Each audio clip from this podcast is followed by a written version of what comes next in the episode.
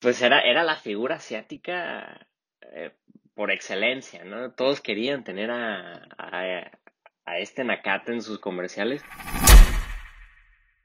Reseña mejor la, la carrera de Jisoo Park, el haber llegado en el momento indicado, al lugar indicado y poder desenvolverte, pero en sus prestanzas futbolísticas creo que lo va a pasar de calle Hyun.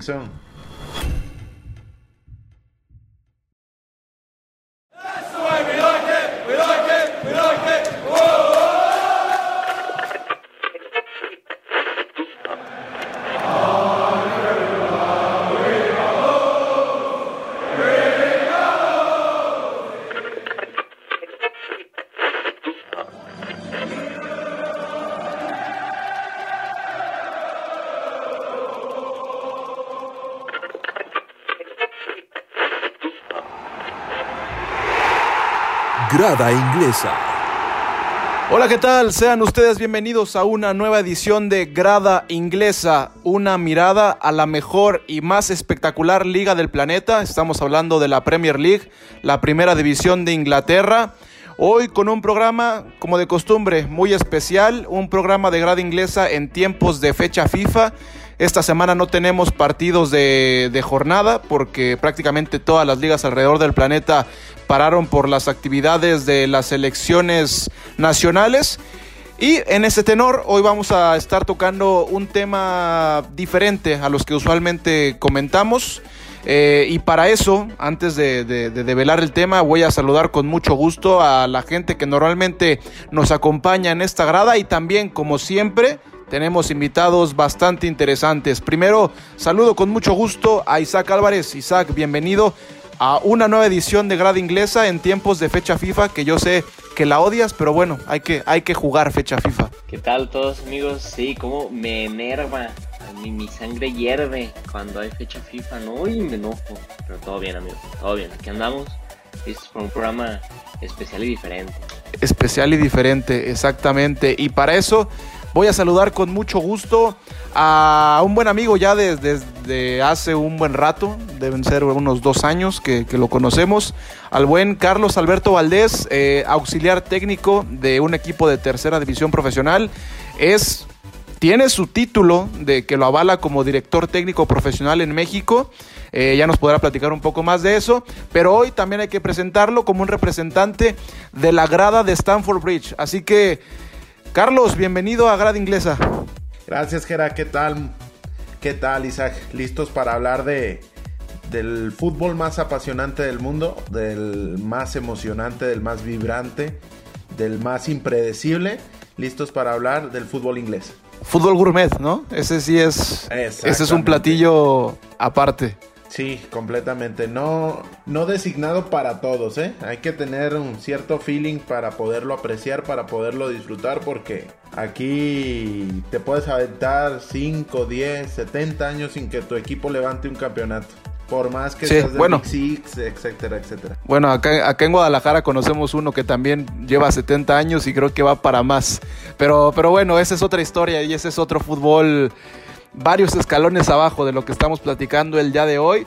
Y bueno, en este tenor de la fecha FIFA, este le platicamos a la, gente que nos escucha, esta grada es 100% made in México y entonces hoy agarramos como pretexto que la selección mexicana va a estar afrontando un par de juegos contra equipos asiáticos. Uno ya lo jugó, este, que fue contra la selección de Corea del Sur, comandado por uno de los mejores jugadores de la Premier League, como es Hugh Min Son. Y la siguiente semana estará jugando contra el representativo de, de Japón. Entonces, hoy vamos a estar platicando de los mejores jugadores asiáticos, no solamente coreanos o japoneses, porque sería reducir mucho el espectro. La verdad es que no han llegado muchos jugadores asiáticos a, la liga a la liga Premier inglesa. Entonces, hoy vamos a platicar un poco de los jugadores asiáticos que han dejado una mayor huella en, esta en esta competencia. Y bueno, creo que, podemos empezar con, los jugadores que han venido del fútbol japonés, atendiendo al siguiente compromiso de la, de la selección mexicana. Y yo les voy a poner sobre la mesa eh, el primer nombre. Se llama Shinji Kagawa. eh, un nombre relativamente no tan viejo, un jugador que tuvo muchos años y buenos pasajes por el Borussia Dortmund. Después, esos grandes pasajes lo hicieron llegar al Manchester United, pero no sé ustedes, creo que el pasaje de Shinji Kagawa por Old Trafford quedó a deber. Sí, totalmente. Es de los jugadores que prometía demasiado y no sé si la presión de, un equipo grande como lo, lo es o lo sobre todo en ese tiempo lo era el Manchester United le, terminó por cobrar factura y pues terminó, terminó fracasando porque pues tal cual fue eso. Son pocas las grandes jugadas que se recuerdan de, de Kagawa en el United. Y después de comer banca su última temporada, me parece que se fue sin pena ni gloria.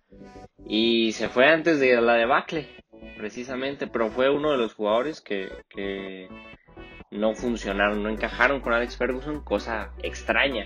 Que un jugador no encaje con Alex Ferguson es, extraño. Sí, completamente. Y más considerando que venían de del éxito de otro asiático, de otro asiático que creo que, tiene, ya más adelante hablaremos de él, pero creo que siguió con esa línea continuista de buscar el mercado asiático, venía de, de muy buenas temporadas con el Borussia Dortmund, apenas estuvo dos años en el cuadro amarillo y negro. Llega por 22 millones de dólares y creo que queda de ver. Queda de ver. No sé qué tanto también con la debacle del mismo Manchester United. Si hubiera llegado tres o cuatro años antes, creo que hubiera podido alcanzar mejores notas. Pero tan es así que a tan solo 7 años de haber firmado con el Manchester United, que, se dice fácil, está sin equipo en este momento. Está sin equipo y degradó el 90% del valor de su carta, siendo un jugador básicamente no tan, no tan viejo, es categoría 89. Estamos Tiene 31 años. 30 años. Exactamente. 31. 31 años, no, no estamos hablando de un jugador 86, no estamos hablando de un jugador que, esté llegando a los 30 maduros y está sin equipo. Eso creo que, que se lo podemos atribuir en gran medida a su, a su paso decepcionante por el Manchester United. Sí, porque hay veces que, que esas llegadas a grandes clubes a ciertos jugadores les cuesta no solamente uno o dos años, les cuestan la carrera. Ahora que estamos hablando de, del Borussia Dortmund, haciendo un una pequeña acotación, yo, me, puedo recordar a Nuri Sahin, que también era un jugador con una gran proyección, jugador turco, con grandes temporadas en el Dortmund, Isaac Álvarez, que es... Eh, el aficionado número uno del Real Madrid en México, eh, nos, podrá, nos podrá decir, llegó también como una gran contratación a la Casa Blanca, no pegó, también regresó al Borussia Dortmund y después la debacle en su carrera fue totalmente pronunciada. Kagawa, 31 años, no es un jugador, es un jugador maduro, pero no es un jugador viejo. Y hoy, como tú comentas, eh, está sin equipo. El, el último equipo con el que fichó fue con el Real Zaragoza en España, ni siquiera fue en primera división, fue en la segunda división, duró solamente una temporada y al inicio de este año le dijeron, ¿sabes qué? Gracias, pero ya no vamos a contar contigo. Eh, rescindieron contrato y hoy sigue buscando equipo. Eh, eh, Shinji Kagawa que jugó en el Dortmund, en el Manchester United, regresó, tuvo algún paso por el Besiktas en Turquía, llegó al Zaragoza y después ya no ha pasado nada. Pero con todo y ese, vamos a decir, fracaso entre comillas, Kagawa tiene en su currículum una Premier League, una Community Shield, que pocos jugadores lo tienen, y habiendo sido parte del Manchester United. Entonces, me parece que a pesar de, de ese periodo no tan prolífero en lo individual, termina siendo un jugador histórico, por lo menos para el fútbol japonés y para el fútbol asiático. Sí, una carrera, hay que decirlo, que ya la envidiaría al 95% de los jugadores mexicanos realmente el, haber tocado eso, pero en función de lo que prometía llegar al Manchester United con 22, 23 años, creo que en lo individual sí queda de ver, pero sin, ámbito de justificarlo, de la mano con esa debacle clara que ha tenido los Red Devils. esos 3, 4 años de, de principio de carrera de Kagawa fueron, fueron muy buenos y, de hecho robaste me robaste lo que iba a decir, creo que cualquier mexicano le hubiera encantado tener la carrera o esos 3, 4 años de carrera que tuvo Kagawa. Al final, pues, perdió, se perdió Kagawa y yo siento que fue más mentalidad que cualquier otra cosa. Sí, los números finales de Kagawa en el United fueron 64 partidos jugados, 17 goles y 4 asistencias, que me parece que en relación a partidos jugados y goles no es una cuota menor. Pero a final de cuentas, en clubes tan grandes hay ciertas estadísticas que terminan quedando cortas. Y quedó corto Shinji Kagawa. Y Kagawa, eh, quizá para el mercado asiático y para el mercado japonés, será recordado por muchos años, pero para la esfera del United no sé qué tanto. Ahora, siguiendo con los jugadores japoneses, hay, que retroceder unos años. Este sí no es tan contemporáneo, incluso no sé si ustedes lo recuerdan del todo, pero está sobre la mesa el nombre de un tal Hidetoshi Nakata. Eh, creo que para los... Si lo recuerdas, algunos lo conocen como el Beckham japonés y otros lo conocen como un jugador que, que compartió que compartió eh, vestidor con Jared Borghetti en el Bolton Wanderers, para que más o menos se den una idea de qué años estamos tocando. Sí, sí, era el que sí, los comerciales de Nike, que de repente ahí creo que, no sé si ya estando en, Bolton o antes de Bolton, había, había sacado campañas de Calvin Klein, no sé si de Pepsi o de Coca-Cola. Y pues era, era la figura asiática por excelencia, ¿no? Todos querían tener a, a, este Nakata en sus comerciales porque vendía. Y creo que al final se hizo actor, ¿no? En Japón, algo así. Se metió al medio artístico, pues, ya en Japón.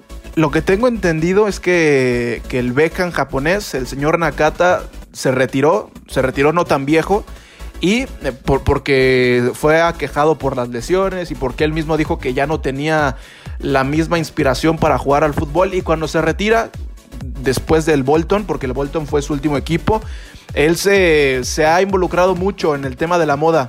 Bien lo dices, este pues si te ponen el Beckham japonés, uno se puede imaginar por qué, ¿no? Te gusta la pasarela, te gusta el glamour, se teñía el cabello, este sí fue imagen de varias marcas.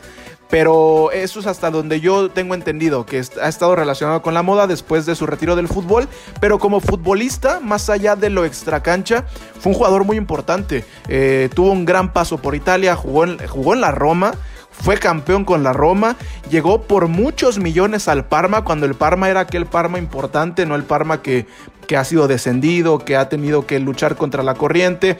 Jugó en el Bolton y también jugó en la Fiorentina. Carlos, no sé qué recuerdes de este Nakata. 1279 minutos en la Premier League, un gol. Creo que llega en la, en la etapa más, más productiva del Bolton. Un Bolton que, que, ha venido completamente disminuido al pasar de los años. Pero Nakata que, que dejó buenas impresiones, quizá no tanto en Inglaterra, pero sí desde el 94. ¿Qué, qué hacían ustedes en el 94? Estaban haciendo. Yo estaba naciendo exactamente. Yo no estaba ni en planes. Un año. y, consigue una buena carrera, un gol en, en, Premier League. Por ahí hubiera sido más, más emocionante haberlo visto en la liga inglesa un poco más en plenitud, ya no tanto a la baja, pero una carrera de esas extrañas que tienen los japoneses, tipo que es que Honda, que también... Sí, totalmente. Así son ah, medios propios de Extrafalarios. Su cultura, exactamente, propios de su cultura, le, le tiran al fútbol, le tiran a, al glamour, le, mm, yo creo que debe existir un anime de, de Nakata en, en Japón seguramente. No, son, son unos auténticos fenómenos mediáticos en su país. Lo, de, lo de Honda me parece que es un ejemplo bastante importante porque Honda jugó en México, jugó un año, menos de un año, pero fue suficiente para que toda la prensa japonesa estuviera eh, rondando por todo el país, siguiendo solamente a un jugador. Y lo de Nakata fue algo parecido en su momento. Nakata llegó al Parma por 27 millones. O sea, hay que dimensionar lo que eran 27 millones para ese tipo de mercado. Hoy 27 millones no es tanto, pero en ese momento 27 millones no los pagaba cualquiera y sigue siendo, hasta donde tengo entendido, la transferencia más cara para un futbolista japonés. Fue, mucho, fue todavía más caro que la transferencia de Kagawa del, Borussia Dortmund al Manchester United. Y también hay que mencionar que, que, Nakata este, para la selección japonesa también fue muy importante. Jugó tres mundiales. Jugó en Francia 98, jugó en Corea-Japón 2002 como local, llegaron a octavos de final y después su última participación, y fue el último torneo que jugó, después se, terminó retirando, fue el Mundial de Alemania 2006. Entonces creo que más allá de que la última parte de su carrera no fue la mejor, fue una carrera muy importante. Sí, se retira a los 29 años, ahorita estaba viendo. Joven, y sí, hubiera totalmente. tener la carrera de, Kagawa precisamente, porque no sé si ganó títulos importantes. Estuvo en un, en un Parma bueno. Yo recuerdo ese Parma y fue, fue el Parma que traía grandes jugadores, traía grandes equipos, que competía. Estuvo un año en la Roma, según lo que vi ahorita eh, el año donde la Roma precisamente competía más, pero de todos modos yo creo que le hubiera gustado tener el palmarés de, de Kagawa que consiguió en cuatro años. Sí, completamente. Creo que, que por el tenor que, que tienen estos jugadores asiáticos que dilatan mucho su carrera, se retira en el Mundial del 2006 con 29 años. Creo que le hubiera dado fácilmente para el Mundial de Sudáfrica. Y por qué no hasta el de Brasil, ¿eh? ¿Por qué no hasta el de Brasil? Porque siguen esa, seguidilla de jugador asiático que dilata y dilata y dilata. Vamos a llegar. Yo creo que el que para mí, bueno, dos jugadores que para mí dilataron su carrera, 10 años más, más adelante los mencionaremos, pero lo de Cahill y lo de Schwarzer, totalmente al contrario de lo que hizo Nakata. Sí, y es que creo que Sí, de acuerdo, pero creo que lo, estás comparando con el, con el Oliver Atom de la vida real, que es el señor Kazu Miura, jugador de, me parece que tiene más de 50 años y sigue jugando, es increíble, sigue jugando 53 años y sigue jugando en la primera división de Japón. Incluso la última semana se dieron muchas notas de, un, le hicieron un homenaje y ahí estuvo, hubo, muchas fotos con, con Andrés Iniesta y, e incluso en Nakata, después de Kazu, de eh, fue el segundo japonés en jugar en Italia. Entonces también para dimensionar más o menos lo que representa el Oliver Atom de la vida real y el Beckham japonés. O sea, también los, los apodos, el Oliver Atom, el Beckham japonés, son una fiesta los japoneses, los futbolistas japoneses. Y para terminar con los futbolistas de, del país del sol naciente, hay que llegar con el... Hablamos del, del pasado, también hablamos del que medianamente es un presente, aunque un presente no tan halagador como es el de Kagawa.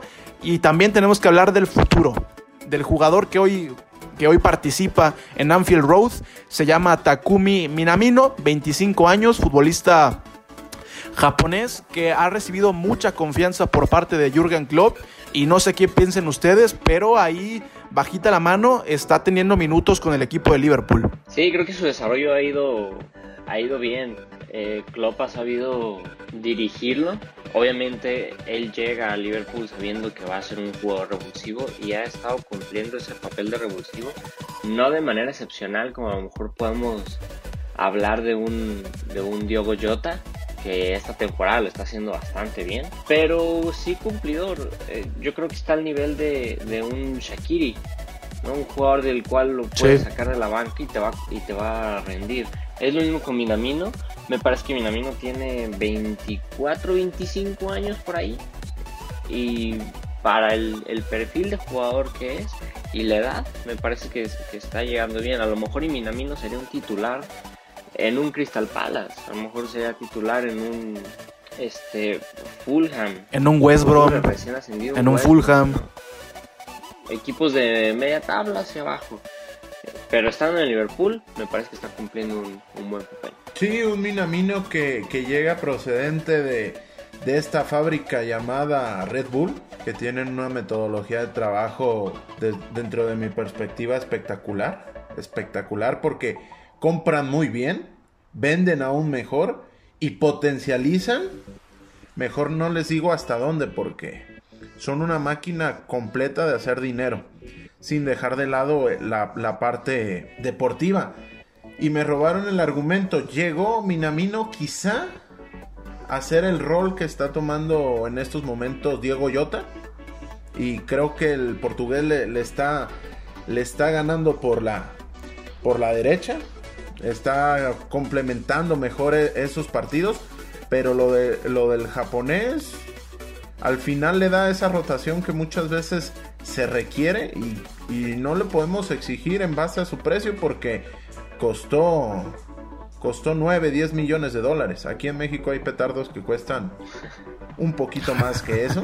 Llegar al, al, Liverpool de Jurgen Klopp con las expectativas que viene, creo que es un, un jugador que si ciertamente ya no está, ya no es un juvenil, tiene, tiene la proyección para convertirse en un Ori, quizá un revulsivo que te vaya a durar 4, 5, 6 años y, te vaya a entregar esas buenas notas. Ahí es donde a lo mejor y, salta la pregunta. Sí, yo, yo, también pensé que era más joven. Ahí es donde ahí de repente a lo mejor salta la pregunta de qué prefieres, si ser un, un jugador titular en un equipo de media tabla o ser un revulsivo importante en un equipo ganador. Y Minamino tomó la, la decisión correcta. ahorita que mencionas eso de, del precio, Rodolfo Pizarro, valiendo 10 millones, tiene muchísimo menos carrera que Minamino valiendo esos mismos 10 millones. Entonces, ahí también, a lo mejor y, haciendo esta comparativa que mencionábamos de la fecha FIFA, podemos empezar a ver, realmente en México estamos haciendo buenos negocios, realmente los jugadores mexicanos están aterrizados, porque vemos estas joyas, eh, o, bueno, entre comillas, eh, vemos estos, estos jugadores eh, japoneses que están llegando por poco y están haciendo mucho. Ejemplo Minamino, o más bien jugadores asiáticos, que más adelante vamos a ver otro ejemplo que, que a lo mejor no llegó con tanto y está haciendo mucho. Eh, más adelante lo vamos a mencionar y me parece obvio. Creo que esa es una, una pregunta bastante interesante. ¿Qué están haciendo ellos que acá no se está haciendo? Porque ayer que veíamos el partido entre, entre México y Corea, y todavía en la previa, y eso es un, cliché que tienen muy marcados los comunicadores deportivos en este país, es siempre, siempre hablar de lo mismo y siempre usar los mismos adjetivos cuando se va a enfrentar a un equipo asiático, ya sea Corea, ya sea Japón, diciendo, no, pues es que son, son jugadores que corren muy rápido, son jugadores que, que se saben plantar en, el terreno de juego, pero que le sigue costando, le sigue costando, hay que ver la Premier League, hay que, jugar, hay que ver la Bundesliga, o sea, hay más jugadores asiáticos jugando en las ligas top de Europa que jugadores mexicanos. ¿No? Y, se, y siempre terminamos peluceándolos y la pregunta es, ¿por qué ellos sí están llegando y por qué los mexicanos no? Ahora que se ha puesto tan de moda también este debate estéril sobre tantos estadounidenses que también hay en ligas europeas, hay que empezar a ver también los japoneses en este sentido, cuántos japoneses están llegando a, a las grandes ligas de Europa. Entre el Barcelona y el Real Madrid, si nos ponemos a hacer una investigación, ellos tienen varios jugadores japoneses, ¿eh? Entonces también yo creo que esa es la pregunta, ¿qué están haciendo ellos que no estamos haciendo nosotros? Y que nos dejemos también de estos clichés de siempre de que no, nada más son jugadores educados tácticamente y que corren mucho, no. Están haciendo algo más y lo están haciendo mejor que nosotros. Pero bueno, eso es, eso es en el tenor de los futbolistas japoneses y otros dos casos, el de Ryo Miyaichi y el de Takuma Asano, dos jugadores japoneses que si a ustedes no les suenan, a mí tampoco, son dos jugadores que fichó el Arsenal en algún momento en esta última década, pero ninguno, ninguno tuvo mayor actividad.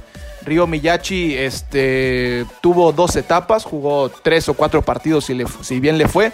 Hoy tiene 27 años, juega en el San Poli de, la Bundesliga 2, mientras que Asano tiene 26 años, juega en el Partizan de Belgrado de Serbia, pero nunca debutó con el Arsenal. También esto, estos de, muchos casos que se dan en el fútbol europeo, que, son jugadores que fichan muy jóvenes, que parece que pueden ser buenas rentas al mediano o largo plazo, pero que al final de cuentas el nivel no les da. Estos fueron los jugadores japoneses y ahora hay que hablar también de los futbolistas de Corea del Sur que ese, es un, ese también es un buen tema. ¿eh? eh en, el, en, el, en la balanza histórica, ¿quiénes han sido mejores? ¿Si los coreanos o los japoneses? Yo personalmente creo que en el plano individual los japoneses normalmente tienen mayor calidad, pero como selección los coreanos del sur han tenido mejores actuaciones. El caso está en el 2002, que los coreanos llegaron hasta semifinales, sí, con muchas atenuantes, que si el árbitro y demás, pero ahí están, ¿eh? y también han llegado más lejos que México en esta comparación. Y bueno, eh, creo que el, ejemplo más emblemático está en Old Trafford. Eh, hoy no está el buen Rodrigo Cervantes, pero si estuviera aquí se llenaría la boca de hablar de, de Jisung Park, un jugador emblemático surcoreano que jugó muchas temporadas con el Manchester United, después jugó con el Queens Park Rangers y que terminó eh, retirándose con el PSV Eindhoven, pero que creo que él es, él es un punto de partida que le abrió la puerta a los jugadores asiáticos en la Premier League. Creo que es el perfecto ejemplo de jugador que entiende su posición en un equipo. Park sabía que ni de pedo iba a ser titular. No, lo sabía. Pero llegas a cumplir, a ganarte al técnico y que a lo mejor en dos de cada cinco partidos, en uno de cada cinco partidos, te meten de titular y haces un papelazo. Que mencionamos, mencionamos aquella comparativa entre jugador mexicano y jugador este, surcoreano. Es algo que no tiene el jugador mexicano. El jugador mexicano quiere llegar a cobrar como jugador de, de titular, cosa que no se puede hacer. Y el jugador surcoreano llega a cobrar como un jugador a lo mejor de reserva y que termina ganándose ganándose puesto entre la banca y, de repente llega a ser jugador titular. Y ese es el, ejemplo perfecto con Jason, Jason Park. Eh, llega a ser un jugador de banca, llega a ser un jugador que cumple, tiene muchísimos partidos con el Manchester United, cosa que a lo mejor y muchos otros jugadores no pueden presumir de tener 7, 8 temporadas con el United y, tener temporadas con demasiados partidos y en demasiadas competiciones. Sí, 153 apariciones en Premier League y en esas mismas 153 consigue 20 goles pero da 25 asistencias. Entonces sacando un cálculo rápido te daba un o te producía un gol ya sea por medio de una asistencia o de, o de la misma anotación cada tres partidos. Y hay que ver cómo se desarrollaban esos tres partidos. Tendríamos que irnos a un, a un detalle de rendimiento más, más con lupa, pero muchos de esos no, los, no lo hacía de titular. Entonces entraba y generaba, generaba oportunidades, generaba goles. era un jugador que, que en lo personal, cada que enfrentaba al Chelsea, al Manchester United por esos años, sabías lo que te iba a ofrecer, sabías que te iba a tapar, sabías que iba a ser solidario con el esfuerzo de sus compañeros en defensiva, pero que también era un demonio en el ataque. Sí, un, jugador que quizá no tenía tantas luces, o sea, no estoy diciendo que no era un jugador bien dotado porque, porque tenía muchas cualidades, pero no era un jugador que sobresalía. Sin embargo, era un jugador bastante cumplidor, un jugador que estuvo siete temporadas, o sea, hay que dimensionar también siete temporadas como un jugador habitual en un, equipo como el Manchester United y el Manchester United de Sir Alex Ferguson, el Manchester United que se comió la liga por 10, 15 años después del Arsenal del 2004, fue, fue esa época de hegemonía totalmente marcada del Manchester United y Jason Park fue un jugador muy importante. Eh, ya mencionaba Carlos las estadísticas solamente en Premier League, pero en un total fueron 205 partidos jugados por el surcoreano, 27 goles y también hay que hablar del palmarés. Se llevó 4 Premier League, 3 copas de la liga y 4 Community Shield. O sea, es, eh, ese currículum es de jugador top es de jugar top, pero como es un jugador asiático, como es un jugador surcoreano, pues pocos van a hablar de él. También se llevó una Champions League que, creo que se la ganó al Chelsea. Ahí para, para meter el dedo, el dedo sobre la llaga, se la ganó al, Chelsea en Rusia y también un mundial de clubes. Entonces, la carrera de Jisung Park es fenomenal. Después viene un, pequeño paso por el QPR, que me parece que solamente fue para prolongar, en este sentido que mencionaba Carlos, de, dilatar la carrera. Fue un año sin pena ni gloria, no estoy diciendo que fue un mal año para él, pero sí para el, para el equipo, entonces no brilló tanto. Ese QPR, que no sé si ustedes lo recuerden, pero me parece que no tenía mal equipo, ¿eh? Era, tenían allí un Park, tenían el otro día Bella que... Sí, sí, sí, ahí estaba Dani Ceballos. considerar que jugó al modo carrera y, y, se agarró comprando jugadores, jugadores, jugadores, jugadores al estilo modo, modo carrera que, si lo repasamos nombre por no, hombre, bien lo comentabas, no era mal equipo, pero en la conjunción no lo pudieron, no lo pudieron lograr, pero a un auténtico modo carrera así de, de esos de jugadores random, fichajes random. Y Jisoo Park ahí fue cuando decidió colgar las botas. Sí, bueno, eh, fue un, también un QPR que ya tenía muchos jugadores en el ocaso de su carrera, ya, ya estaba a punto de acabarse, pero tú pues sí era, un buen equipo y si buscaron a Jason Park, pues era, era por algo.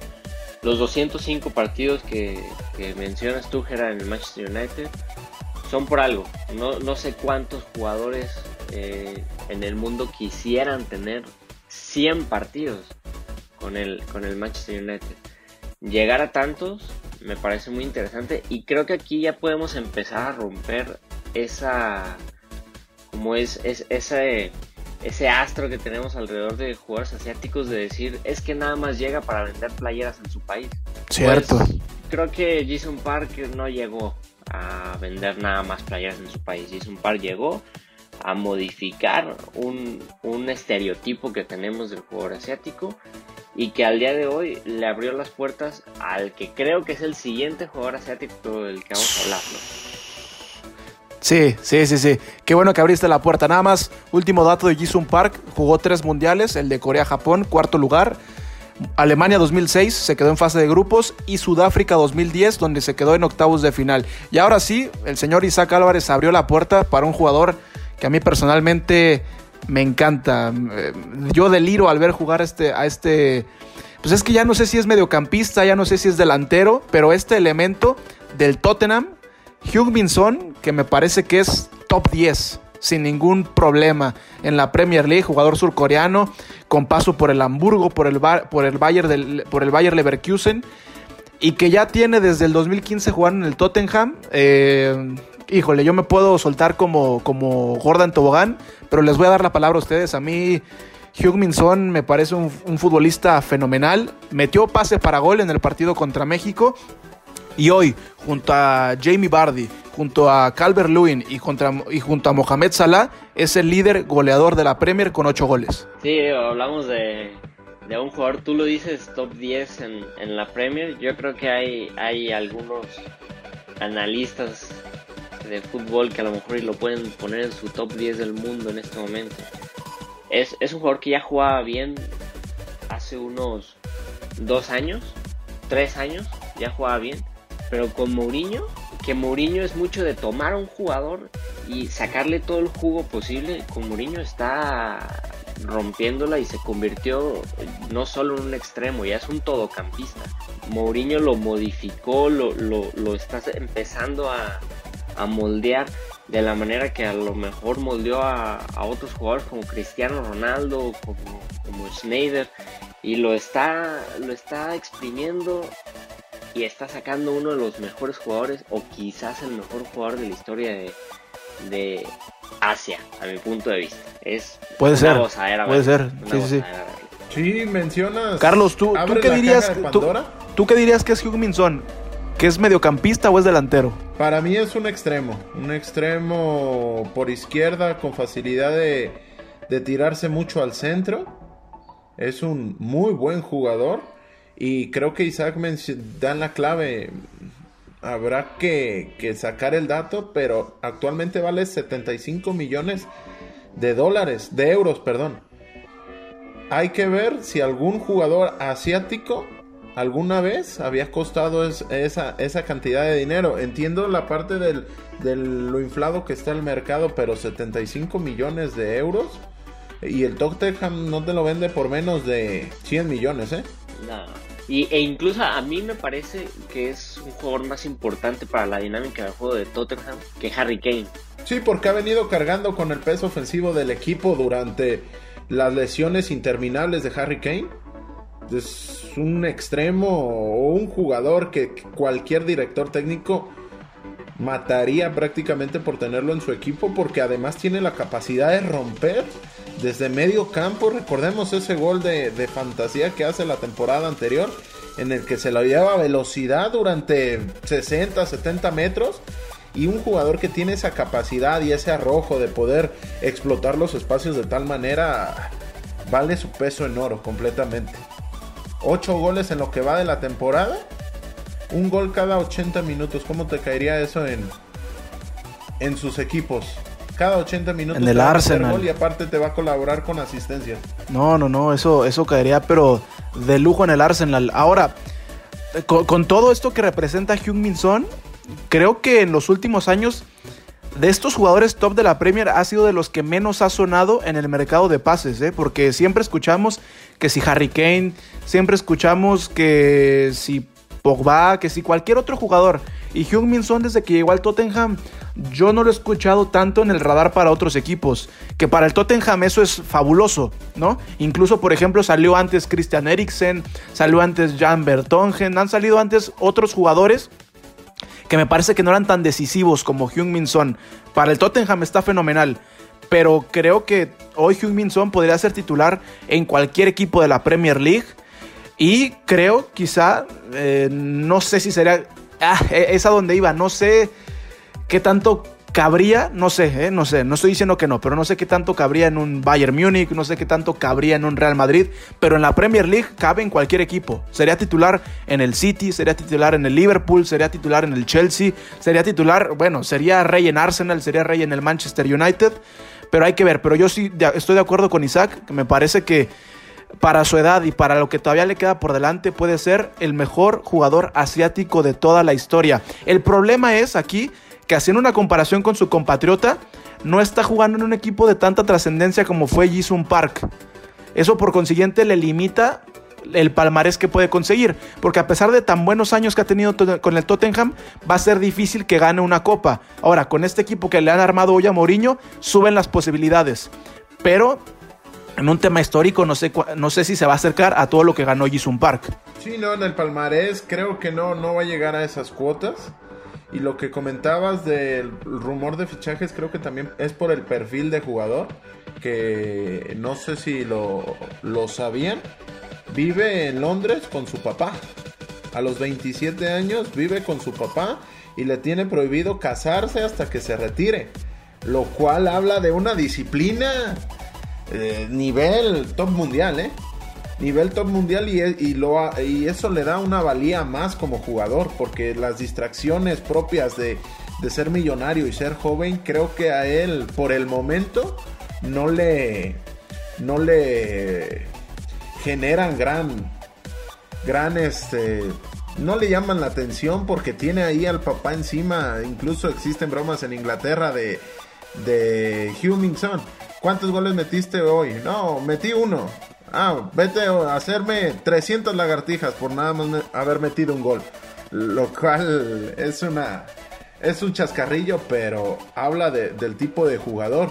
Pero sí, no creo que le vaya a alcanzar al, alcanzar al palmarés de, de cuatro Premier Leagues y una Champions que tiene. Que tiene Jisoo Park.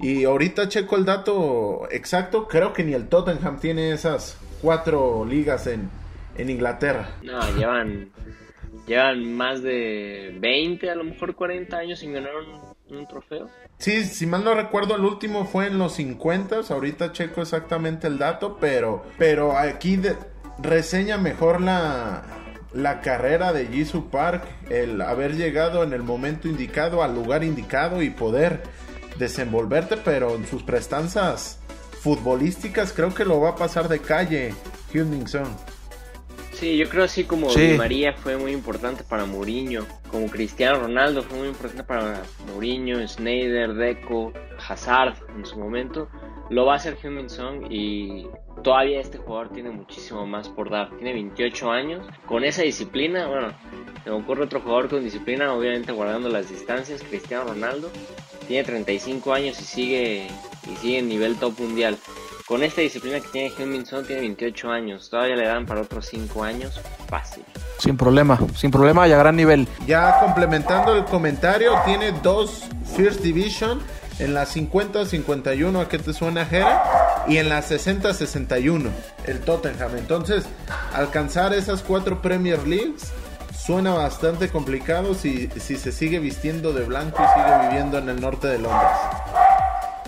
Entonces, si ponemos en, la tabla de los palmares en Inglaterra, ponemos a, al Manchester United, después ponemos a Jisung Park y después ponemos al Tottenham. Nada más para, para que podamos ver la magnitud de lo que ganó Jisung Park. Ya para cerrar con Hyun Min Son, hasta el momento tiene 242 partidos y 95 goles con el Tottenham. Es una brutalidad lo de lo de el jugador que algunos llaman Sonaldo, ya lo hicieron mexicano. También hay que agregarle eso al palmarés. Gracias, Son. Nos mandaste a los octavos de final de la última Copa del Mundo. Y bueno, eh, caso, eh, tema aparte, toda la historia que está detrás de Hyun Min Son, lo relativo al servicio militar en Corea del Sur, que también en, por sí solo es una historia muy interesante. Si la quieren escuchar, ahí va el patrocinado, ahí va, un patrocinio. Váyanse al podcast de Deporte Internacionalista, ahí, van a poder escuchar un poco de la historia de Hyung Min Son y el servicio militar en Corea del Sur. Pero bueno, estos fueron los jugadores coreanos que creo que si hacemos una comparación, a veces dicen que las comparaciones son odiosas. Pero si los comparamos con sus vecinos de Japón, creo que los coreanos salen ganando, ¿eh? No sé qué piensan ustedes. Sí, totalmente. Eh, es simplemente comparar la cantidad de partidos. Nada más con eso, con cantidad de partidos. No, no tanto. No tanto jugadores, sino. Ahora sí, no, no es cantidad contra calidad. Digo, calidad siempre va a ganar. Y la calidad de los surcoreanos ha sido mejor. Sí, y ahora. Eh, perdón, Carlitos. Este, y ahora sí vamos a hacer. esta nos la sacamos de la manga. Nos sacamos un conejo del sombrero porque vamos a hablar de otros jugadores asiáticos que han jugado en la Premier League que no son propiamente asiáticos. ¿Por qué lo digo? Porque vamos a hablar de jugadores australianos y ustedes nos van a decir, no saben de geografía, no. Sabemos que, que Australia es parte de Oceanía, pero también en la geografía futbolística, Australia ya tiene varios años jugando en la Confederación Asiática. Entonces, pues nos podemos dar ese lujo de tomar en cuenta a los jugadores australianos como jugadores asiáticos. Y sí o sí tenemos que mencionar a Tim Cahill, que creo que si hoy nos ponemos a hablar con un australiano, es el jugador más grande en la historia del fútbol de Australia. Un jugador que pasó por el Millwall, que jugó, eh, jugó muchos años en el Everton, jugó muchas copas del mundo y que apenas se retiró el año pasado ya con una edad importante, pero que a final de cuentas me parece que tuvo una carrera bastante interesante. Que igual a expensas de lo que pueda hacer eh, Son de aquí a su retiro, me parece, si vamos a considerar a Tim Cahill como un asiático, el asiático más importante en la Premier. Porque no solo era un, un jugador del Everton, él era el capitán del Everton o el segundo capitán ahí detrás de, de Leighton Baines. Eh, pero sí, la carrera que hizo del 2004 al 2012 dentro del Everton, pues lo convirtió en un, en un histórico del equipo. Y si te vas a Liverpool y, preguntas por él, no te van a decir algo negativo, a menos que, que aquel aficionado suela ir a Anfield. Sí, completamente un, un, jugador histórico para la Premier League, un jugador histórico para, para su selección unos datos de rendimiento espectaculares, 250 partidos, lo que habla de, del profesionalismo de, este jugador, la cantidad de copas del mundo y es impresionante que en todas metía gol, ¿eh? Había cosas... Había cosas que, que, las dabas por default, que México se quedaba en octavos, llegaba a octavos y se quedaba en octavos. Y que Tim Cahill iba, iba a anotar por lo menos un gol con, con Australia. Era impresionante los, los aficionados que, que quizá no seguimos a detalle el fútbol australiano. Sacábamos el Panini y otra vez cada cuatro años seguía saliendo Tim Cahill. Sí, sí, totalmente. Es, es, un jugador que tiene cuatro copas del mundo en su carrera. se dice fácil, pero hay que jugar cuatro copas del mundo. Y de esas cuatro copas del mundo, en tres anotó gol desde Alemania 2006 hasta Sudáfrica 2010 hasta Brasil 2014. La última Copa del Mundo en Rusia solamente jugó un partido y simplemente fue un tema de, hacerle un homenaje en vida, que me parece que es totalmente plausible para lo que representa para el fútbol australiano. Eh, fue el primer jugador de Australia en anotar en una Copa del Mundo, fue en Alemania 2006, fue contra Japón, si no, si no estoy mal, y me parece que fue un doblete y después la anotó en el 2010 a Serbia. En el 2014 me hubiera encantado que estuviera Felipe aquí porque metió gol a Chile. Este, y también le anotó gol en, aquel, en aquella Copa del Mundo a Países Bajos. un jugador que fue leyenda en el Everton, pero que también fue leyenda en el Millwall. Este Millwall que mucha gente conoce por la película de, Hooligans. Este, pero que ahí también tuvo un gran paso y bueno, eh, a final de cuentas terminó jugando también en China, jugó también en Australia, jugó en la India y el año pasado terminó por retirarse y con el Everton jugó 264 partidos, metió 64 goles y jugó por más de 5 o 6 años. Es, un, es una carrera muy bastante envidiable la del australiano. Sí, sí, llegar a ser su rol, haber metido 56 goles en la Premier League, son números, números muy envidiables para, para un australiano que, que creo que marca un antes y un después para el fútbol de su país. Sí, que además eh, estaba en, un Everton un Everton diferente al que tenemos, ¿no? Al que tenemos hoy en día. Era un Everton un poco más rudimentario. Yo me acuerdo de ese Everton con con Steven Pienar, un Everton de Leighton Baines, eh, un Everton de Kevin Miralas un poco más para acá, pero un Everton un poco más rudimentario, con uno o que otro jugador importante, pero un, un Everton muy diferente del Everton de, Carlo Ancelotti, de Richarlison, de James Rodríguez, de Diñé. Entonces hay que darle su justa dimensión. No sé si tengan algún otro comentario de Tim Cahill, porque si no, tenemos otro jugador australiano que a mí personalmente se me ha olvidado, pero como Carlitos es del Chelsea y como a fuerzas tenía que hablar del Chelsea, por ahí tiene también otro jugador. Sí, sí, sí, sí, el, el portero eterno eterno, eterno, eterno, así como nosotros tuvimos al, al Conejo Pérez, en Inglaterra tenían a, a Mar, a Mark Schwarzer, que, que llega, ahorita les paso la cifra exacta, 642 partidos en su carrera. Llega a los, llega a los 40 años y seguía jugando y seguía siendo, simplemente llega al Chelsea a los 40 años llegar al Chelsea a los 40 años es, por más que no vayas a jugar, por más que vayas nada más a hacer eh, fondo de armario. Grupo. Es espectacular que un jugador a los 40 años llegue a uno de los mejores 10 equipos del mundo. Sí, y, también por, por, ahí en qué otros equipos jugó Mark Schwarzer. Eh, en Chelsea. El en el Fulham. De hecho, tiene una Premier League en, en su palmarés. Por Con el Chelsea debe ser. Impresionante que, que, sea, tiene una Premier League. Jugó también en la Bundesliga, donde, donde gana una Pocal. Actualmente tiene 48 años y parece que, fue ayer cuando todavía jugaba. Jugó en el Middlesbrough. Son los, eh, jugó en el Brantford. En el Brantford les paso el, el detalle y para que nos demos una idea, se retira en el 2016. Después de haber ganado esa mítica Premier League ayudando por lo menos desde la banca a, sus compañeros. Creo que apadrinando a Casper Schmeichel. Pero llega a Inglaterra en el 96.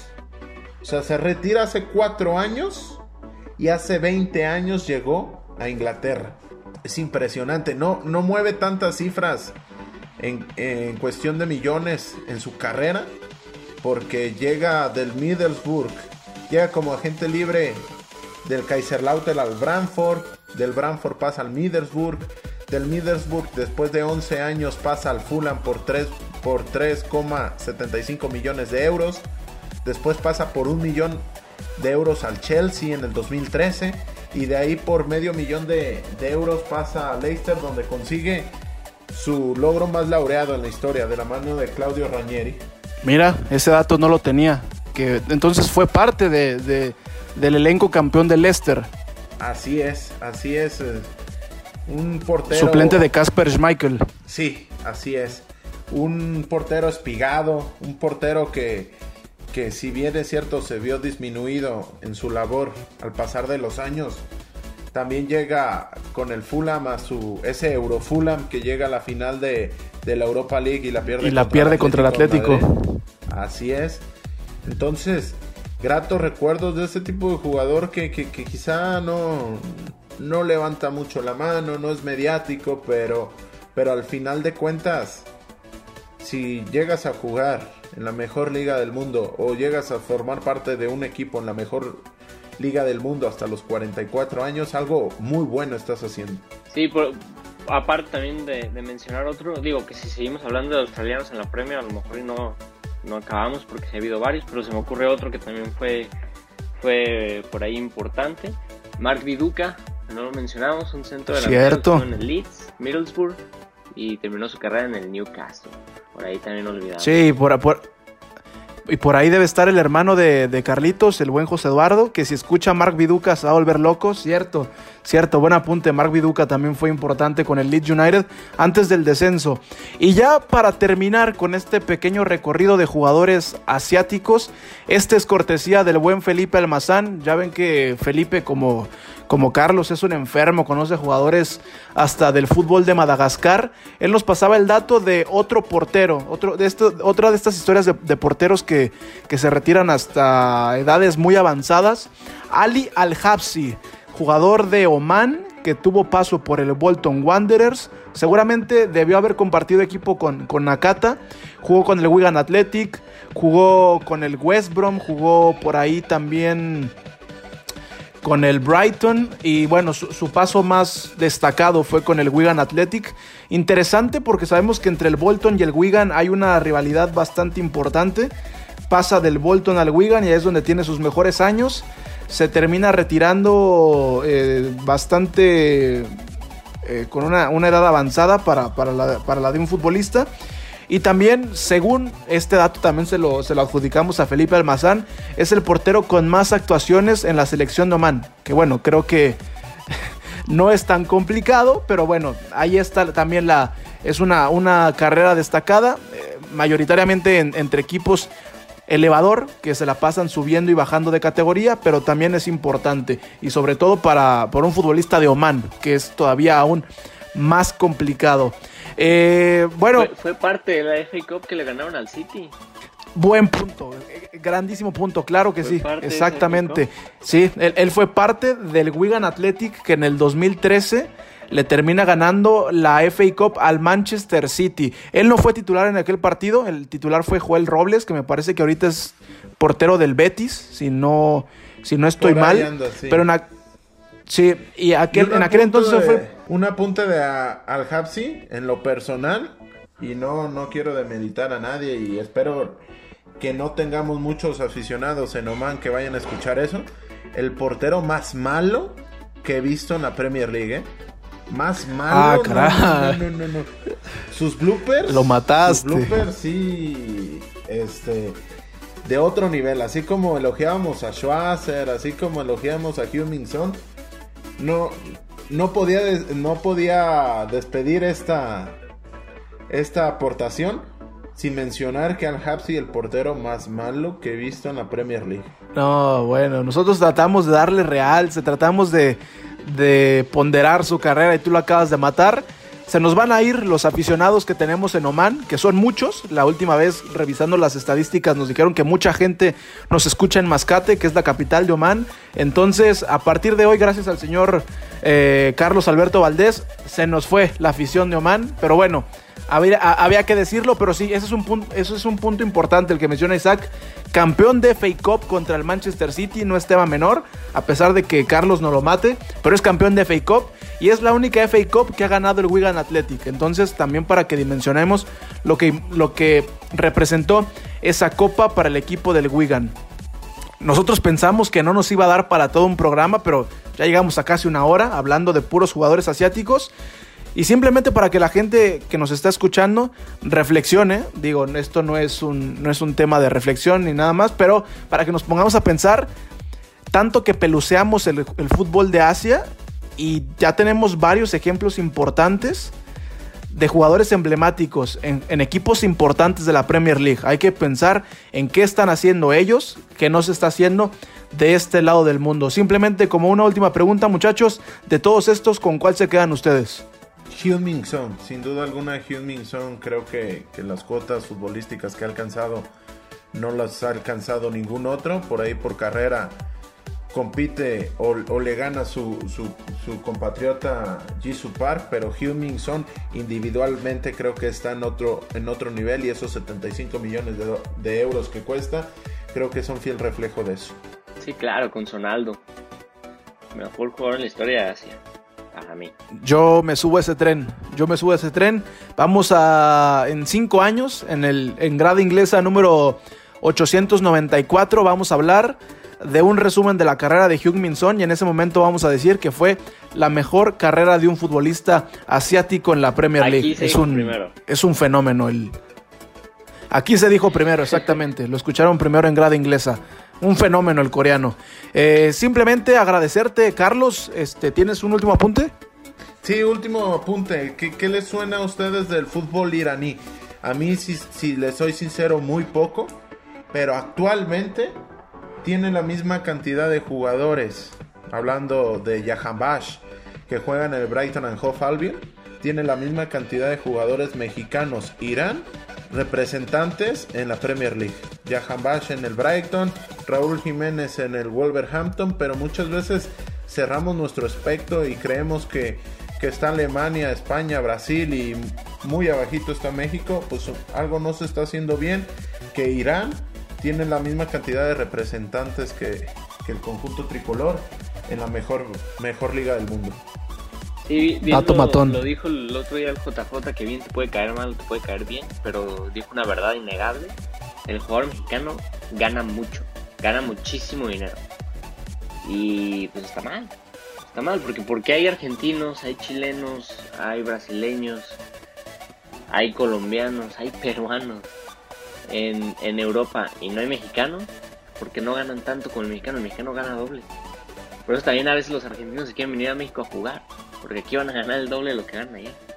Y no está bien, yo no entiendo cómo un No. Rodolfo Pizarro cuesta 10 millones y dentro del mercado mexicano iba a costar 15 a un Minamino que cuesta que, que costó 9. No entiendo. Sí, sí, sí, es, es todo un tema, es todo un tema y, y creo que le han dado al clavo. A- a- hay mucho que repensar y también hay, hay muchos estigmas que hay, echar abajo, hay, que, hay que echar abajo. Pensamos que, que México es la meca y está difícil, está, está, está distante hacer esa la realidad. Ahora sí, Carlos Alberto Valdés, agradecerte tu tiempo para Grada Inglesa, director técnico, eh, profesional, asistente de un equipo de la tercera división. Eh, ¿Dónde te podemos seguir? ¿Dónde te podemos, este, dónde podemos saber un poco más de tu carrera? Y otra vez agradecerte por tu tiempo. Gracias Jera, gracias Isaac, gracias a toda la afición que nos está escuchando. Me pueden seguir en, en Twitter arroba cvaldesdt, cvaldés con v dt y en Instagram dt valdés con v y con z al final. Ahí me pueden seguir. Gustoso de debatir, gustoso de, de cualquier tema que tenga que ver con el fútbol creo que, que lo podemos debatir sanamente y cualquier comentario, cualquier sugerencia, si Oman, en Oman voy a bloquearlos para que no me, no me revienten, pero sostengo que al Hapsi muy bueno, muy bueno, no, la verdad que no era. Muchas gracias, gustoso de recibir esta invitación y estamos a la orden. Le van a llegar mentadas de madre en árabe a Carlos Alberto Valdés, al Instagram y al Twitter. Isaac Álvarez, se nos fue grada inglesa otra vez, gracias por tu participación. No, hombre, gracias a ustedes por, por escucharnos y pues por todo lo que hay que agradecer. Gracias. Agradecido con el de arriba. Eh. A nombre de Isaac Álvarez, de Carlos Alberto Valdés, de Rodrigo Cervantes y de toda la gente que compone el grupo de trabajo de Grada Inglesa, yo soy Gerardo Guillén y nos escuchamos en la próxima.